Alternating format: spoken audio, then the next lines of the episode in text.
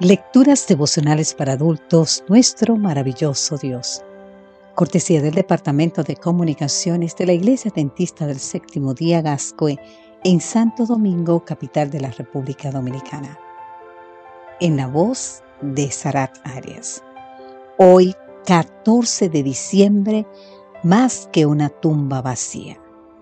En el libro de San Juan, capítulo 20, versículo 19 nos dice, cuando llegó la noche de aquel mismo día, el primero de la semana, estando las puertas cerradas en el lugar donde los discípulos estaban reunidos por miedo de los judíos, llegó Jesús y puesto en medio les dijo, paz a vosotros.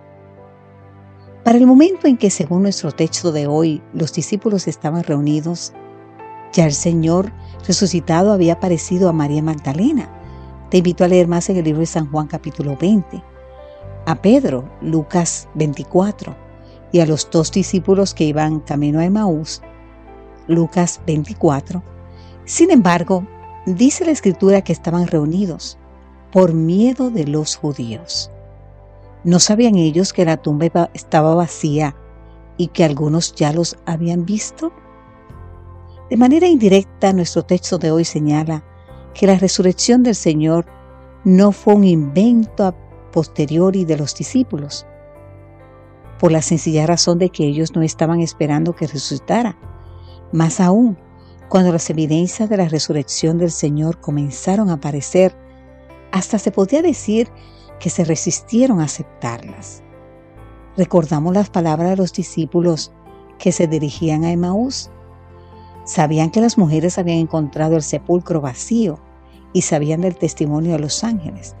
También sabían que algunos discípulos habían comprobado que el sepulcro estaba vacío, pero no creyeron porque a él no lo vieron. Con razón el Señor los llamó lentos de corazón para creer. Mas llegó el momento en que lo verían personalmente. El hecho ocurrió cuando diez discípulos, todos estos, excepto Tomás, estaban reunidos a puertas cerradas probablemente en el aposento alto.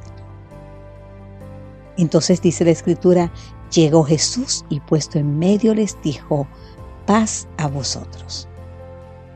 ¿Cómo me envió el Padre? Así también yo os envío. San Juan 20, versículos 19 y 21.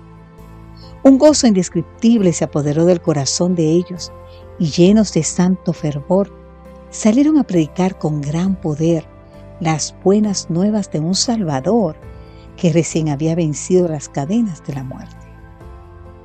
¿Qué motivó a esos primeros discípulos incluso a dar su vida por su amado Señor? Más que la tumba vacía, fue el hecho de que habían visto al Señor. Nuestra fe descansa sobre un fundamento firme. Aunque fue muerto y sepultado, nuestro Salvador está vivo Vivo para transformar nuestras vidas. Vivo para interceder por nosotros. Vivo para perdonar nuestros pecados. Vivo para llenar, llevarnos a morar para siempre con Él. Querido amigo, querida amiga, estas sí que son buenas nuevas. Amado Jesús, te alabo porque nada en este universo puede resistir tu poder. Con gusto proclamaré que eres digno de recibir honra y gloria por los siglos de los siglos. Amén, Señor.